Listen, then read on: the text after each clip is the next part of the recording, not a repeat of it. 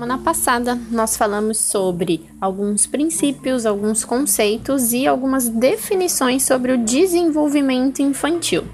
Nós falamos também de algumas características importantes que o ser humano passa, por qual o ser humano passa ao longo da vida, e a gente entendeu que é muito importante conhecer o desenvolvimento normal para nós entendermos as variações e que, se necessário, fazer um encaminhamento correto para algum tipo de diagnóstico ou até mesmo algum tipo de intervenção.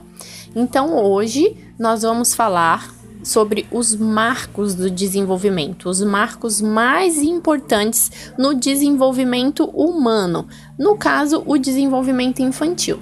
E para começar, vamos falar o que, é um marco. Né? O marco do desenvolvimento ele é uma capacidade ou algum comportamento que são esperados, como nós estamos falando de, de, de desenvolvimento infantil, então são comportamentos, são capacidades esperadas que as, de, que as crianças façam em determinadas idades. É, ou seja, então são características que são comuns para cada faixa etária, embora uma criança ela possa desenvolver esses marcos antes do tempo ou até mesmo depois do tempo, mas geralmente quando esses marcos vêm depois do tempo estimado, indica que existe algum tipo de deficiência, tá bom? Mas a gente ainda está falando sobre a questão do padrão, a questão do que é normal dentro do desenvolvimento infantil. A gente sabe que um bebê ele depende inteiramente de outra pessoa para se desenvolver e que na maioria das vezes essa pessoa é a própria mãe tá? E sem ela ou sem uma pessoa que seja esse substituto, né? Ao contrário dos outros animais, é, a criança ela não é capaz de ir sozinha em busca do seu alimento.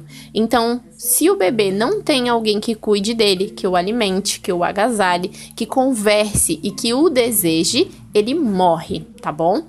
Por exemplo, se um bebê, quando ele é colocado de bruços, ele levanta a cabeça e busca pelo olhar, isso não está acontecendo somente por uma questão neurológica, mas também para encontrar o olhar da mãe ou desse substituto, né? E para que ele se reconheça nesse olhar, que ele se encontre nesse olhar. Tá? Então a gente precisa entender que períodos ou etapas do desenvolvimento ela vai transcorrer ao longo das fases e elas correspondem a determinados períodos do crescimento e períodos da vida no geral. Então, cada um desses períodos, eles têm suas próprias características, têm seus próprios ritmos, ainda que não se deva perder de vista que cada criança tem seu próprio desenvolvimento padrão, é importante a gente entender que existem alguns marcos que são característicos de cada faixa etária.